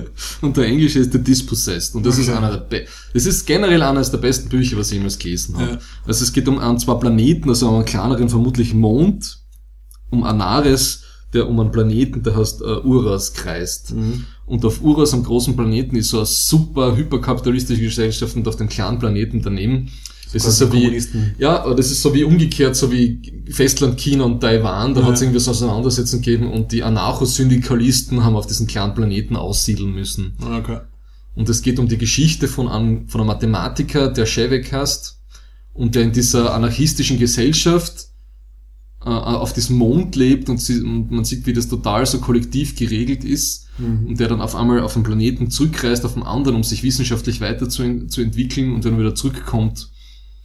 Und das ist also eine wunderschöne Geschichte. Also, wie, wie, also wie, man sieht so die Vor- und Nachteile. Ne? Also beim, auf dem anderen Planeten gibt's dann die Hungersnöte und man, man hat nicht, man kann, jeder kann nicht jedes alles machen. Man sieht aber irgendwie diese Entschleunigung und Mhm. äh, die ganzen Ängste, die man nicht hat, äh, wenn man in so einem kapitalistischen System lebt. Wann hat sie das geschrieben? War das dann quasi äh, Sowjetunion versus äh, USA? Ähm, Scheiße, das weiß ich nicht, aber ich glaube, es ist in die 60er geschrieben worden. Okay, also so Kalter Krieg Ja. und so wird passen, gell? Und das finde ich ja, wenn man jetzt über, das ist ja Utopie und Düster, also da sind ja wirklich zwei, das ist ja so eher, ich finde ja den Vergleich dann immer, wenn diese Welten aufeinanderprallen, spannend. Ja? Mhm. Also ich finde das eben so spannend beim, bei Star Trek eben mit diesem Turkana 4 Problem da, was wir am Anfang geredet haben, und so bei Avatar mit Pandora und dem kapitalistischen Ausbeutungssystem, das ist spannend, ja. Mhm. So reine Postapokalypse ist jetzt, ist jetzt cool, wenn es so cool, gut gemacht ist wie bei Mad Max 4, aber wenn sowas, wenn so ein Scheißfilm ist, zum Beispiel wie Book of Eli, hast du den gesehen? Na, na. Na, nicht anschauen Mhm. wo der, ähm, ähm, na, wie heißt der? Ich habe mir, glaube ich, noch angeschaut, weil die Mila Kunis mitspielt. Na, ich, kenne deine Präferenzen bei Filmauswahl. Ja, Natalie Portman, Mila Kunis, ähm, Ja. und dann geht's irgendwie so durch, ja. Und er ist ein Blinder, Ah. äh, er ist blind und kämpft aber wie ein super Taekwondo-Typ die ganze Zeit und die ganze Prämisse von der Welt ist, dass die, die Bibel und die Christen sind dafür verantwortlich geworden, gemacht worden, dass alles im Bach abgegangen ist, ja. ja, also so wie im Mittelalter. Und seine Mission ist, äh, die letzte Bibel irgendwie zu retten in, und in so, eine, in, auf so eine Insel oder in so ein Archiv zu bringen oder eine Bibliothek. Und dann hat man so das Gefühl, okay, Gott schaut auf ihn, weil er ist ja blind, aber er verteidigt, das war seine Mission, das Buch, diese, was nicht, wie heißt, da gibt's ja diese King Richard Bible oder so irgendwas, ne? Das War das die erste Übersetzung? Oder ja, was? mehr. Okay, Ja. okay. Also, Also- wir, sind, wir sind im Auftrag des Herrn unterwegs und haben Ja, Sonnenbrillen auf. Nein, also, ist, hm, äh, es war, also, das war nicht, das war nicht bittersweet, sondern das war einfach ein bisschen schal. Mhm, Okay. Ah, aber in puncto, in puncto Kirche hast du die Hyperion-Bücher gelesen? Ja, Ja. die Weil, Endymion ist das dann, ne? genau, wo dann Ja. die Kirche auf einmal wieder äh, durch die Entdeckung dieses, dieses Kreuzlebewesens, Das Wiederauferstehungsding. Leute wieder auferstehen lässt und auf einmal wieder voll wichtig wird. Das finde ich so arg. Und vor allem, wie sie dann mit den Schiffen fliegen, indem sie praktisch, sie, jedes sie, Mal. das ist ja der falsche Tod oder irgendwie so nennen sie es, ne? Ja. Das, das, das so stark beschleunigen, dass das niemand überleben kann und dann, äh, dann erwachen sie und dann, Dann wird Das es schmerz, schmerzlich wieder und je, rekonstruiert. je schneller das so hintereinander machen, desto grauslich ist es für die Leute wieder auferstehen. Mhm. Das ist auch wunderschön. Das finde ich auch sehr dystopisch, ja, wenn auf einmal die katholische Kirche dann in der Zukunft im Weltraum mit Raumschiffen und, und ähm, Wiederbelebung wieder Macht hat. Wobei ja. das mit so traurig gemacht hat im Buch, weil der, Ra der Raul Endymion Mhm. am Schluss, das ist irgend so eine, eine Zeit, Zeitreisengeschichte, ne? Er hat ja dann zwei Jahre mit dieser Mit der Anheldin Enea. mit der ja. Enea. Oh. und sie wissen, sie haben nur zwei Jahre, weil sie stirbt ja dann, Ja. weil sie dann einen Kardinal oder dann einen Papst dann umbringt. Ja. Ja. Das ist schier, ja. Also Und der eine Papst ist ja so ein Duo- ein Duo-Ding, ne? dass einmal wird der böse Papst geboren und dann wird, und auf der andere ist der Gute. Ne? Die Guten bringen und es gleich um. und der, ja, die wenn Guten bringen es immer sofort um und dann kommt der böse Papst wieder. Was ist arg? Das ist so arg. Ja. Vielleicht machen die das eh so. Die ganze Zeit. Na, warte, jetzt haben wir zwei Päpste quasi, vielleicht haben wir irgendwann mal noch einen dritten oder so. da ist der eine nicht. mit in Ruhestand. Ja, ich, ich höre den trotzdem noch. Also, ich glaube, die treffen sich so auf einen Café immer und besprechen dann, weil sie sind ja beide, ähm, Hm. sind ja beide unfehlbar schon, oder? Stell dir mal Das vor, ist wenn, jetzt wenn das die, Problem, ne? Wenn die in eine Diskussion kommen, sie Mm. dürfen sie nie widersprechen, weil sie sind ja unfehlbar. Wer hat jetzt recht? Ne? Na, die, ich glaube, die, Mm. und vor allem, stell dir vor, die spielen, not compute. die spielen Schach, die müssen immer äh, auf Unentschieden kommen, wenn sie Schach spielen. Oder Schnapsen. Hm. Kann man bei Schnapsen Außer das ist der Diego Maradona. Weil der hat die Hand Gottes, ne? Ah. Okay. Ich finde, wir sollten jetzt dann langsam zum Snowpiercer übergehen. Was ja auch ein schönes Beispiel ist für Genau. Dystopie mit schönen Das, das ähm, Düstere wird sozialen das Metaphern. nicht, genau, es wird das jetzt nicht ganz verlassen. Passt. Also, ich komme zur Rubrik There's so much love in this hate group. Right here, right now, I feel more love in this hate group than I ever felt at church or basketball or anywhere for that matter. Also, Snowpiercer hat uns beiden sehr gut gefallen, deswegen wird es wenig Hate geben. Ja. Ein Film von Bong Joon-ho. Ein Südkoreaner, Ja. der ähm, laut Wikipedia zumindest einfach 2005 das Comic, auf dem der Film basiert, nämlich ein französisches Comic oder Graphic Novel, bleiben wir dabei, äh, namens Le Transpersonnage, das schon von 19... Schnesch? Schnesch? Schnesch? das von 1982 schon ist, ähm, zufällig gefunden hat und war dann so begeistert, dass er sich dann gleich ein oder zwei Jahre später die Filmrechte daran gesichert hat.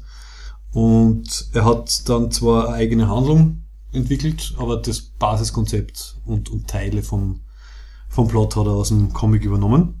Lustigerweise ist es dann gedreht worden in Prag, weil in Südkorea haben sie irgendwie kein Studio gefunden, das halt diese ähm, Waggons? diese massiven Waggonsets halt irgendwie halt äh, machen hat können, vor allem mit so einem Gimbal-System, dass das Mhm. halt wirklich dann wackelt.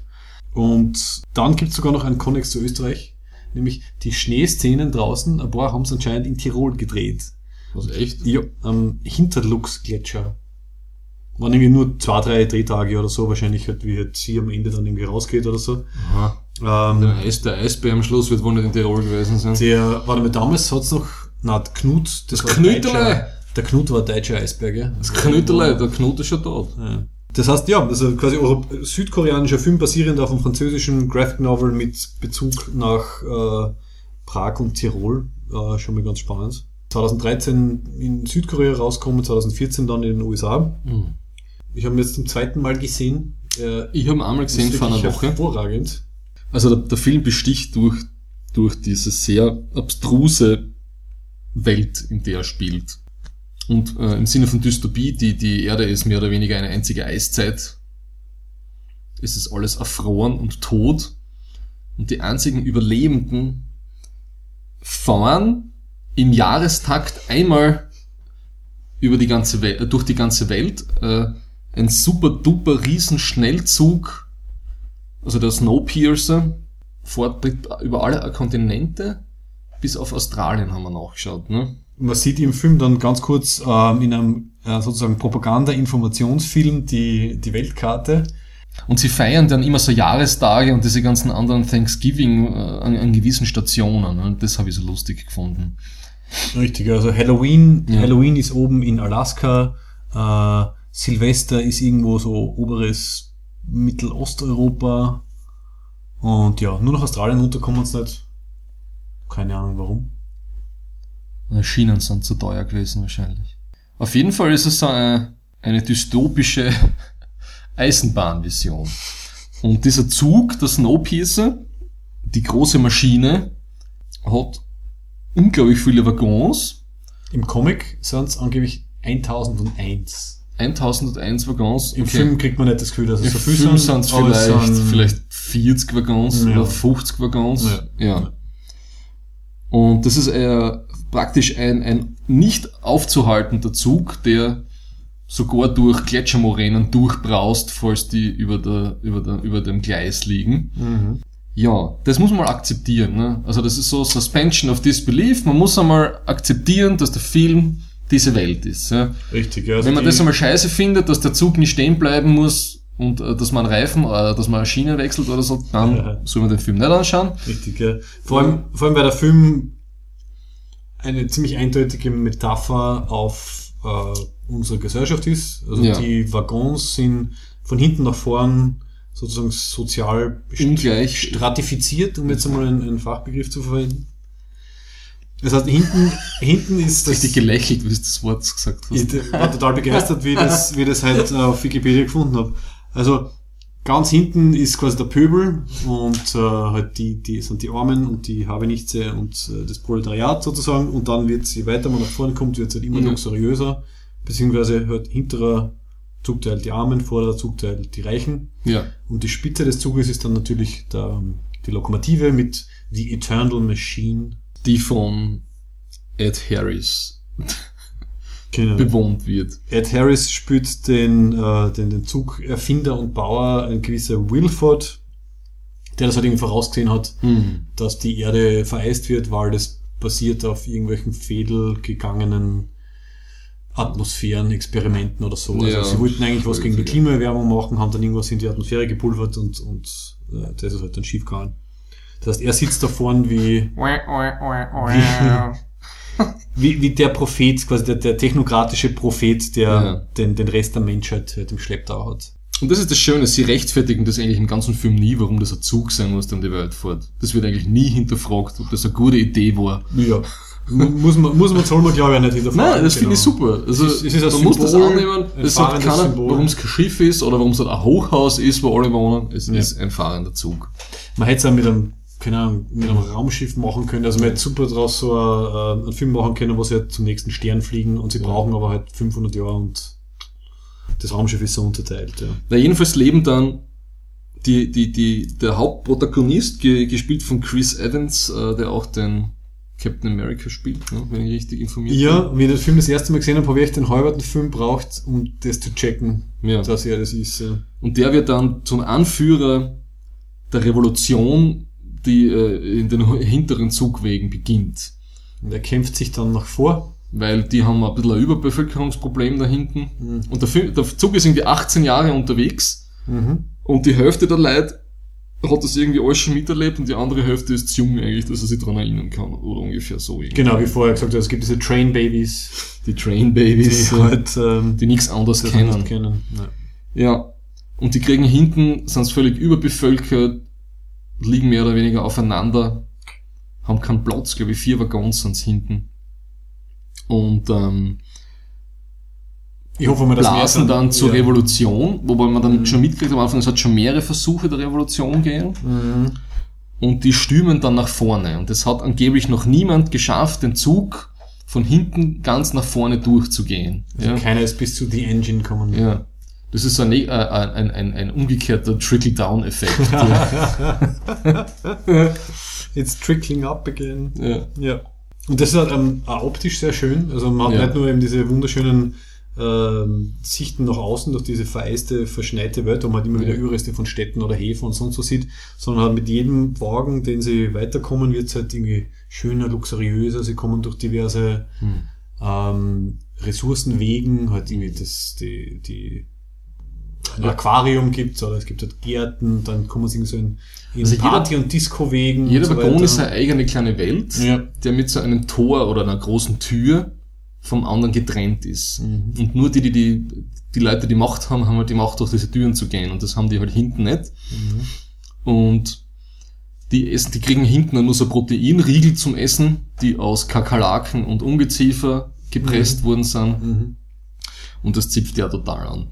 Wobei das wäre schon ein bisschen, das wäre schon ein bisschen ein Kritikpunkt jetzt von mir. Mich hat das nicht überzeugt, warum sollten die sich grausen vor Kakerlaken in dieser Kakerlaken-Mischmaschine. Also man, wenn die nichts Die haben es eh nicht gewusst. Ja. also Ja, ja, also vor allem Leute, die nichts anderes kennen als Sie das, haben sich vor allem, glaube ich, sein. wie sie in die Maschine eingeschaut haben, die die Riegel macht. Ja. Ja, genau, aber es waren nicht, es waren nicht Kakerlaken, meine Güte. Also man hätte, man hätte ja befürchten können, dass dort irgendwie dann die Menschen drinnen sind oder Ja, sonst eh, aber das ist, es Gut, versinnbildlich noch einmal, dass die den letzten Dreck zum Essen kriegen. ja, ja. ja. ja. Und einmal im Jahr, also es gibt ja jeden Tag Zählungen, ne, ob wer noch da ist. Mhm. Und regelmäßig werden die jungen Kinder, die vorne fehlen, am reichen Anfang oder äh, Vorderteil des Zuges, werden dann Kinder nach vorne gebracht. Ja. Und man weiß noch nicht genau, Man weiß nicht, warum. Später erfahrt man es dann. Und das ist dann also der Auslöser für das äh, Revolutionäre, jetzt reicht's. Mhm. Und dann beginnt eben der, der Chris Evans mit seiner Gefolgschaft nach vorne zu stürmen. Gibt ein paar sehr schöne Action-Szenen. Also die Action-Szenen haben wir von der Choreografie und von der Brutalität her so an Oldboy erinnert. ja. Ja. Und eine der schönsten Szenen ist, wo sie dann den ersten Waggon erobern und der hat ein Fenster auf einmal. Mhm. Und dann schauen sie auf dem ersten Mal raus. Also sie sind zum ersten Mal draußen, sonst haben sie eigentlich nur den Waggon innen kannt. ja. Das finde ich total absurd, die Vorstellung, oder dass die noch nie rausgeschaut haben. Ich habe eigentlich irgendwie fast darauf gewartet, dass irgendwie die, die Arbeiten zum Speiben anfangen oder so, weil stell dir mal vor, du nimmst auf einmal diese Weite wahr, wenn du da rausschaust. Also das muss total desorientierend sein. Uh, das ist auch sehr schön bei The Expanse, äh, wo sie reden davon, wie wenn halt äh, Mars ähm, oder Ceres oder sonstige Bewohner dann auch zum ersten Mal auf die Erde kommen und dann Ja. halt zum ersten Mal äh, quasi in die frische Luft rausgehen und dann von der Weite so übermannt sind, dass sie irgendwie Eine Agoraphobie an- kriegen. Genau, Agoraphobie und dann halt Mhm. irgendwie zusammenbrechen und die Hälfte von denen müssen es dann wieder abtransportieren. Und wenn sie sich einfliegen am Anfang, ist es immer bei Nacht, damit es nicht, damit der Schock nicht so arg ist. Ja. Ähm, ja. Was nichts mehr über den Kopf haben, gefühlt. ja, also das habe ich gewartet. Und das ist aber ein, gut, ein guter Einwand auch, oder Ansatz, den Film zu sehen, weil man kriegt schon dieses Klaustrophobische auch. Also, Und das merkt man, dass die auf richtigen Sets gedreht haben, dass das nicht, also das, was das CGI ist, alles nur außerhalb vom Waggon. Mhm. Das sieht man, wenn man das Making-of anschaut, das ist wunderschön. Sie haben praktisch schon wirklich jeden Waggon durchdesignt und die gehen dort und es wackelt alles. Und das ist echt großartig gelungen. Ja, und also Details, ich meine, das wäre mir jetzt nicht aktiv aufgefallen, äh, aber es ist dann auf Wikipedia auch gestanden und es macht irgendwie Sinn, äh, dass sie zum Beispiel versucht haben durchzuziehen, dass man immer, wenn man die Schauspieler halt gesehen hat, dass halt die Richtung immer gleich bleibt. Also es war dann immer links, war dann immer die Richtung, von der sie kommen sind, also die Aha. Tail Section, Ja. und rechts war halt immer, wo sie hinwollen haben, damit sie halt wirklich also Die- die- die Bildgeografie, durchgehende ja. Bildgeografie haben. Ja, das Genau. ist total wichtig. Man weiß, wo sonst- sie, wo sie ja. hinwollen. Ja. Also Ja. meistens ist es irgendwie, in den meisten Szenen haben sie es irgendwie geschafft. Ja. Und dann hat man die eine Szene, wo sie dann merken, oh Gott, die kommen jetzt ein bisschen weiter, als wir uns gedacht haben, weil davor haben die Wachen nicht einmal irgendwie Munition gehabt, Mhm. sondern einfach nur so herumgetan, als ob sie hätten sie Munition. Und dann müssen sie sich äh, mit, mit, mit Hand und Fuß und Beil durch diese Meute von äh, Schlechtern durchboxen. Ja. Hast du das eigentlich verstanden, die Szene mit dem Fisch? War das, war das äh, um Fisch. quasi irgendwelche Bakterien noch mit reinzukriegen oder war es einfach nur eine, irgendeine äh, martialische Geste? Weil wie sie in den Wagen kommen, wo sie dann von diesem Schlägertrupp Ja. äh, ent, entgegen, also empfangen werden, nimmt ja der Typ einen großen, also von den Bösewichten sozusagen, einen großen Fisch, schlitzt ihn dann mit seiner Axt auf und gibt es dann weiter. Man sieht, dass sehr schön das Fischblut Ah, oben bleibt. Ist es, weil Ich glaub, das ist dann, dass quasi dann die, die Wunden halt Nein, ich glaube wirklich, dass das eine martialische Geste war, die wahrscheinlich, ich glaube, dass das Was so, Koreanisches man ist? merkt, nein, ich glaube, das ist wieder sowas, da hat man das Gefühl, da, da, dass es eine Art von Backstory zu Dingen gibt, die nicht erklärt werden und das macht einen Film irgendwie vom Gefühl her tief. Aha, Ja. okay. Weil das würde mich interessieren, was das dann, dann bedeutet. Ja. Tja, Das ist irgendwie das erste Lebewesen außer Menschen, das man sieht im Film, gell? Also Ja.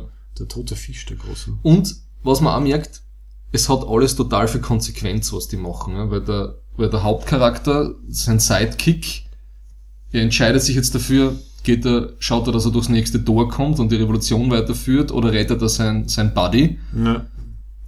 Und man merkt, er leidet den ganzen Film drunter eben, dass er sich für die Revolution entscheidet und gegen seinen besten Freund, ne, der dann stirbt. ja, den Opfer da halt, damit das, das Ganze irgendwie weiterkommt. Ja. Ja. Und, wer mir noch sehr gut gefallen hat in dem Film, ist die Tilda Swinton. Oh ja, fantastisch. Das Also- ist, sie ist ja sowieso Die- äh, die Wahnsinns-Schauspielerin. Und, und sehr, sehr transformiert in dem Film. Also sie und, äh, Ja. eine ziemliche Maske. Und sie spielt halt so irgendwie das fast, fast, fast schon äh, äh, äh, ko- komisch, also irgendwie so slapstick komisch-artiges, bürokratisches, politisches Handlangermonster irgendwie. Also sie Ja. ist irgendwie die So Propagandaminister. Propagandastimme vom, vom Ja. Wilford, von diesem Ja. Zugbesitzer. Und irgendwie halt alles, was man irgendwie so, glaube ich, hasst an Autorität und Bürokratie. Ähm, sie hat mir ein bisschen erinnert an, an Harry Potter, die, die Umbridge. Mhm. Diese, diese äh, Lehrerin, die, die sie dann kriegen, glaube ich, im fünften Film oder so. Und die auf ihre So eigene weit habe ich glaube ich nicht geschaut. Ah, das, probier's. Es ist ziemlich gut. Und die auf ihre eigene Art, finde ich, gruseliger ist als der Voldemort, weil sie halt irgendwie so normal wirkt, aber dann halt trotzdem so äh, Mhm. Ja, arge Sachen halt irgendwie Also die, Tilda Swinton, finde ich, ist genauso wandelbar wie, äh, David, wie der verflossene David Bowie. Also vom, vom, vom im Ausdruck her. Und sie, sie werden dann ja auch noch von so, ähm, von diesen Super-Killer-Typen gejagt. Und was mir dann auch gefallen hat, wo sie in dieser Kurve sind, aber dann außer schießt. wo der, wo der, wo der, wo der Zug so eine riesen Kurve macht und, und dann beschießen sie sich zwischen den Waggons durch, äh, in der Kurve.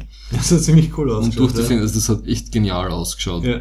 Also wieder mal Suspension of Disbelief, wie sie auf die Entfernung irgendwo sehen oder treffen, muss man halt ähm, ignorieren, aber sehr coole Szene. Und man sieht ja, wie lang der Zug ist, also dass der Ja. durch die Kurve durch trotzdem noch Ja, es ist, äh, manchmal schaut der Zug total kurz aus und manchmal schaut er total lang aus, finde ich. Hm. Aber ja, sie kämpfen sich dann halt immer weiter nach vorne fort. Ähm, und dann kommen sie in das Aquarium. Da kennen sie sich überhaupt nicht aus. Und dann, und gibt's Sushi. und dann tun sie Sushi essen. Das gibt's nur zweimal im Jahr. Und dann wird man, wird einem ja erklärt, dass das ein geschlossenes Ökosystem ist, wo alles super genau aufeinander abgestimmt ist. Mhm. Und was auch, auch bei den Dystopien oft ist, dass die Leute, äh, damit sie schön ruhig gehalten werden, also systematisch mit Drogen versorgt werden.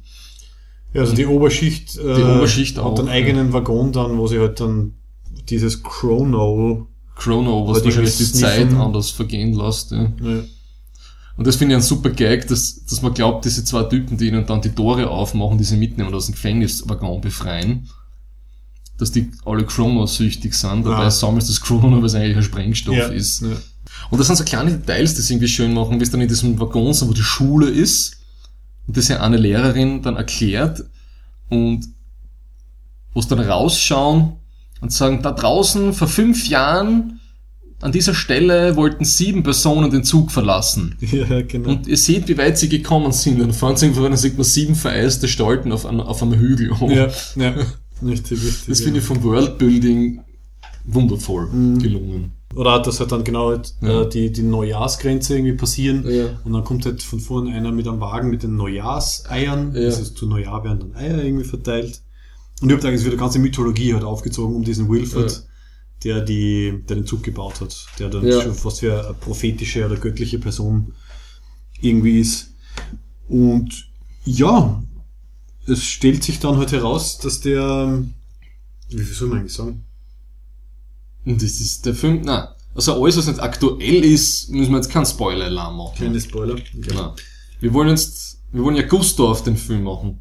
Ne? So. Also am Ende, Ende vom Rotwein. am Ende wird da einiges dann natürlich aufgeklärt. Ähm, ich meine, so, so arg ist es ja nicht. Also es, der, der philosophische Unterbau kommt dann am Ende. Also wenn es dann halt ankommen sind ähm, und dann, dann erklärt halt der, der Wilford halt irgendwie sein, sein Konzept und so weiter, macht Was das, teilweise Sinn, teilweise nicht. was das Erschreckende an einem Film ist, dass ja der hintere mit dem vorderen Zug der zusammenarbeitet. Ja. Okay, gut, da haben wir jetzt den Spoiler. Boy, that escalated quickly. Bravo. Ähm, Aber wobei das- es ist eigentlich gar nicht so arg dann im Endeffekt. Na, das ist ja, der Film lebt, finde ich, eher mehr von, von diesen, von dieser, äh, von dieser Experience von Waggon zu Waggon zu Ja, kommen. ja, Ja. Und vor allem, also ich finde, ein bisschen eine Schwachstelle war, ein bisschen eine Schwachstelle war halt am Ende dann diese typische ähm, Wilford erklärt halt quasi seine Philosophie, seinen Plan und so weiter.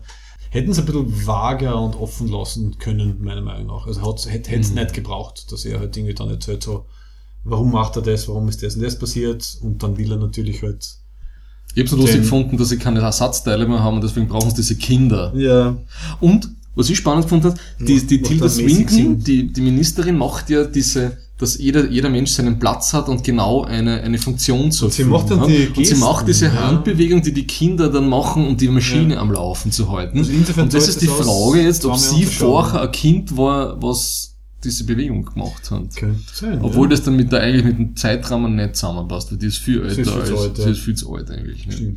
Auf jeden Fall war ein schönes Foreshadowing, Ja. genau. Das haben sehr, sehr deutlich Ja. äh, in Szene gesetzt, ja. Das super Physical Acting. Ähm, was mich gestört hat, ist, dass man nie in den vordersten Zugteil eine sieht. Ich hätte gern den, den, den, da muss ja irgendeiner am Steuer sitzen. Ich glaube nicht, nein, das war, Nicht? das war automatisiert oder er hat das halt auf seinem, also ich frage mich, ob was nach diesem einen Teil war, wo er am Ende dann drinnen steht mit den großen Spulen. Ja.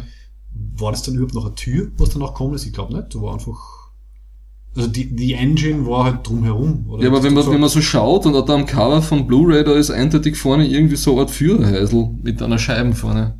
Da muss irgendwer drin sitzen, oder ne? Ah ja. Gut, aber wozu brauchst du einen Führer? Und sie haben ja diesen komischen- Fahrer, wenn es eh nur eine Schiene gibt und es immer geradeaus geht? Und sie haben ja, und sie haben ja aber auch zumindest einen Typen mit diesem Pfeiferl, der so ausschaut wie ein Schaffner, der, der stirbt ja dann im Laufe der Revolution, der dann irgendwie über alle Kanäle brüllt, Impacto, Impacto. Ich glaube, das war das eine Japaner. ja.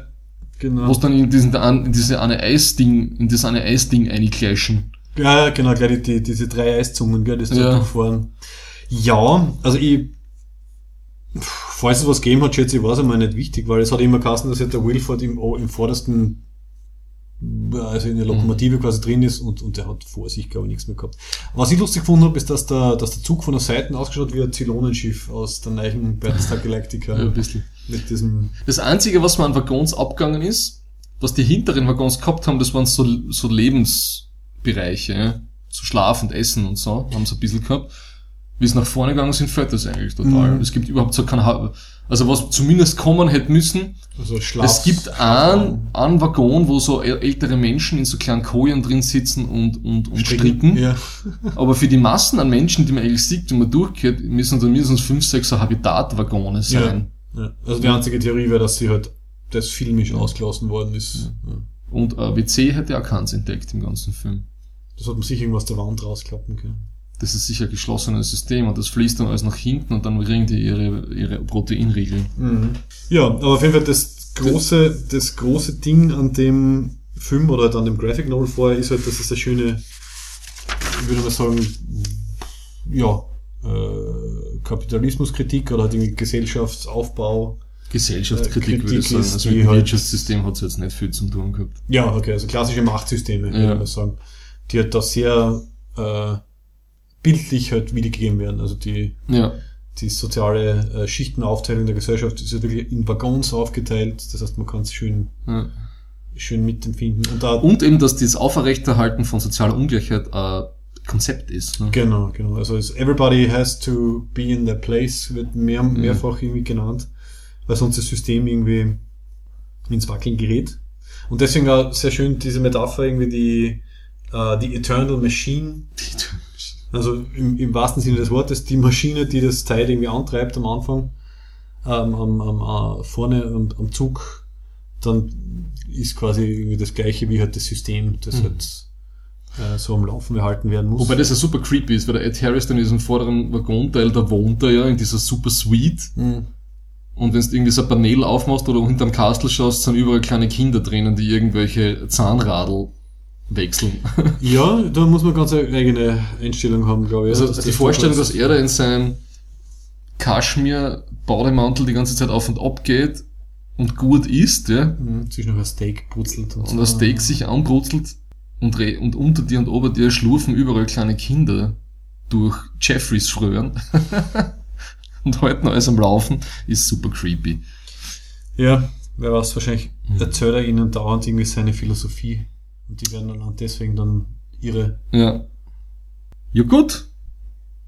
Snowpiercer, ein, eine- fan- ein, ein, ein, ein verdammt guter Film. Eine, auf jeden Fall eine Empfehlung. Und weil du vorher am Anfang gesagt hast, dass irgendwie nicht, also nicht so viele Leute gesehen haben oder dass er nicht erfolgreich war, also was ich gesehen habe, hat er relativ viel Geld gemacht. Hat er? Ja. War für sehr viele Preise nominiert, hat er ein paar gewonnen. Ja, aber war, er- war er bei uns überhaupt im Kino? Ja gut, Österreich, weiß nicht. Aber in den USA, also das war irgendwie so zweistufig. Also es hat, das ist übrigens auch eine ganz eine lustige Geschichte. Ähm, zuerst hat irgendwie keiner geglaubt, dass das irgendwie halt für einen, für für einen Mainstream oder halt für einen größeren Markt irgendwie tauglich ist. Und dann hat die, diese Weinstein äh, Company hat irgendwie dann die Rechte gekauft für die Ausstrahlung in den USA, nach der in äh, Südkorea. Okay. Und der, einer von den Weinstein-Oberbossen, der ha ha Harvey Weinstein oder so, wollte dann irgendwie reinreklamieren, dass ein, ein Prolog und ein Epilog eingesprochen wird und dass irgendwie 20 Minuten ge geschnitten oder irgendwie umgeschnitten werden. Stimmt, Und ihr seid gegen seit das hat sich dann halt der Regisseur so lange erfolgreich gewehrt, zusammen mit irgendwelchen Websites und Crowdsourcing Hm. äh, quasi, dass er dann doch sei, quasi den Director's Cut durchgesetzt hat. Ich glaube aber, ich habe aber irgendwo, irgendwo hab gelesen, es gibt eine Version für den US-Markt, wo es eigentlich nur die Action-Szenen drinnen sind, wo diese ganzen Suspension, Könnte sein, ja. äh, Suspense, also Stimmungswaggons-Geschichten da, wo man irgendwie ein bisschen mehr von dem Sozialen mitkriegt, dass die alle draußen sind. Ja, könnte ich mir vorstellen. Also auf jeden Fall die endgültige Version, dann Gott sei Dank war halt dann die, Das ist wieder super, Die- wenn die so, große, ein, ja. wenn so ein Executive Volltrottel wieder sagt, was die Leute verstehen und was sie nicht verstehen. vor allem direkt, also, ich hätte mir gedacht, Ja. dass der, der Chef, also wenn einer von den Weinsteins, wenn, dass der sich da direkt einmischt und sagt, na, das geht so nicht, also finde ich schon, Mhm. ja, ziemlich absurd. Aber ja, dann hat es irgendwie hingehauen und dann haben sie noch in mehr Kinos, also am Anfang war er glaube ich nur in, in 80 Kinos in den ganzen USA oder so und dann hat er halt irgendwie Erfolg gehabt und Mhm. dann haben sie ihn ausgeweitet. Ja, und jetzt gibt's näher auf DVD, Blu-ray und sonstigen. Also, Ja, eine, eine Neujahrsempfehlung von uns.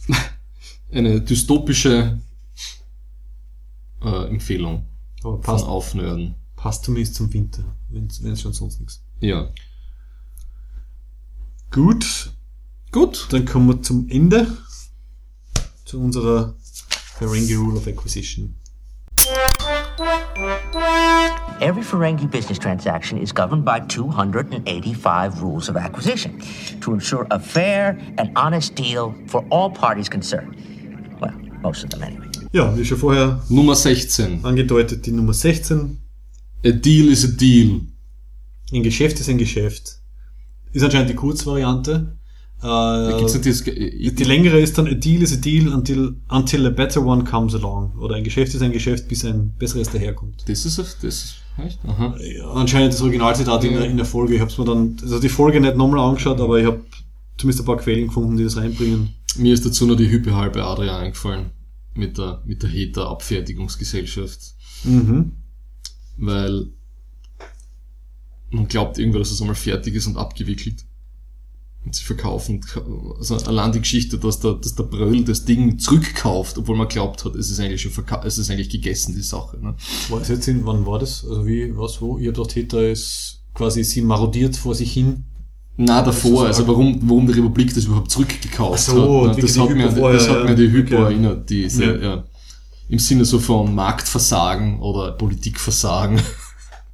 Ja, ja. A deal is a deal. Mir ist das eingefallen, Schnapsen, was liegt das biegt? ist die österreichische Okay. Version von der Deal is Deal, oder? Was liegt das pickt? Ja. Hm. Ja. Gut. Mhm. Sehr schön. Ähm, ja, nein, äh, ich habe sonst keine, keine Ahnung, ich habe sonst nicht irgendwie mich nicht vorbereitet. Fällt uns was Science-Fictioniges ein zu A Deal is a Deal? Äh, Eigentlich immer nur, äh, eigentlich immer nur Situationen, die diese Regel brechen. Ich glaube, das ist eine Regel, die dazu da ist, gebrochen zu werden. Allein in Firefly wird, sind, werden sämtliche Oh. Deals, die gemacht werden, Ah, entweder vom Captain Hotpants oder vom Badger gebrochen. es ist immer ein, Play im Play im Play. genau, die großartige Szene, wo, da, Mhm. Wo genau von The Train Job, wo halt dann der, der Malcolm, Der, der Malcolm halt dann das, den Job nicht, nicht erfüllen will und halt dann das Geld zurückgibt und dann Mhm. einen Typen vor, der, vor dem Triebwerk von der Serenity hat Mhm. und dann gesagt, ja, we, we, we know we have to honor this deal, so we will give you back the money. Und, Mhm. und er weigert sich, aber dann tritt er ihn in die, Und die in die Turbine. Rein und dann holt er den zweiten Mhm. und der sagt dann, ja, ja, passt, passt. ähm, sehr schön. Also der, der Malcolm Reynolds ist jemand, der einen Deal ernst nimmt. Hm. Und wer Firefly nicht kennt, was ich sehr bezweifle, wer uns zuhört, glaube ich, kennt Firefly, ansonsten noch eine Empfehlung. I'll be in my bunk. Das wäre eine Jubiläumssendung. Firefly und Serenity. Hm? Ja, das wird aber dann so harmonisch und, und äh, You think? alles in den Himmel lobend, oder? Ja, jetzt brauchen wir wieder mal ein Streitthema. ja. Wir müssen mehr, wir müssen mehr vorbereiten. Das war der Hippie, der total ausgiebig heute. Naja, wir haben uns was vorgestern haben wir, auf Facebook geschrieben, ja, was machen wir denn? Ja, machen wir das, machen wir das und dann. Das musst du so schneiden, Max. Das geht so nicht. Das, wieso? Das ist quasi behind the scenes. Behind the scenes. Ja. Ja. Ich finde das schon okay. Gut. Passt. Und ähm, ja, ist die, wird die nächste Folge zum Valentinstag sein, weil dann haben wir nämlich schon einen Plan. Es gibt auf jeden Fall wir werden eine, es gibt auf jeden Fall die Valentinstag-Folge. Und der Thomas hat da Aber, passend wann, dazu aber die Frage ist, wann der ist jetzt. ist er nicht immer am 14.2.? Aber ist das nicht ein bisschen lang hin noch? Ja, das Ist könnte man nicht fast auch nicht dazwischen machen? Es könnte sich knapp auch nicht dazwischen ausgehen. Ne? Heute ist der 20. Hm. Nein, das müssen wir schon auch nicht dazwischen machen. Okay. Also für die nächste Folge haben wir keinen Plan, aber die Valentinstag-Folge wird dann natürlich Valentins-themed. Es wird um die intergalaktische Liebe gehen. Max und ich werden unsere Lieblings-Sci-Fi- und Fantasy-Romanzen auspacken. Oh, ich weiß schon, was bei mir gewinnt. Mit einem kleinen Special-Exkurs Sex in Space. Und dafür Where machen, wir no one dann, can hear you scream. dafür machen wir dann Gender und Feminismus äh, in einer eigenen Folge. Ein gell? anderes Mal, ja. Ja, Weil Sex und Gender und Feminismus sollte man nicht mischen. Nein. Genau, das wissen wir. Das wissen wir. Ja gut, dann schauen wir, was sich, was sich ausgeht. Ähm, und wir freuen uns aufs nächste Mal. Ja. Und, falls wir das noch nie gesagt haben, für alle Menschen, die uns nur hören, es gibt uns auch auf Facebook und auf Twitter, jeweils unter Aufnörden. Genau. Wir haben irgendwie vorerst einmal festgelegt, dass wir halt auf Facebook äh, irgendwie die Rückmeldungen gern hätten, falls es welche gibt. Aber du bist ja, wir, Facebook machen wir gemeinsam, Twitter ist jetzt noch nicht so viel los, aber ja. Thomas ist, ist äh, wie, wie, wie haben wir dich genannt? Chief Executive Twitter Officer. ja. Wobei, wir haben jetzt innerhalb von drei Monaten über 500 Plays schon auf, auf Soundcloud. Wir haben keine Ahnung, ob das gut ist oder sch- Also ich finde das nicht schlecht, wenn das, also das, das können nicht nur Menschen sein, die uns kennen. Das stimmt allerdings. ja. Und Und wir haben wir äh, fahren ja auch über iTunes, aber die geben keine Statistiken preis. Also da werden wohl auch zwei, zwei Leute ein bisschen was anschauen, Mhm. anhören. Ja. und, und manchmal kriegen wir auch nettes Feedback. Ja. Also, Also ja. danke für das, danke für das nette Feedback, ob äh, persönlich oder in Facebook-Nachrichtenform. wer immer ihr da seid da draußen, Ah, unsere lieben Listener, wir lieben euch. danke und bis zum nächsten Mal.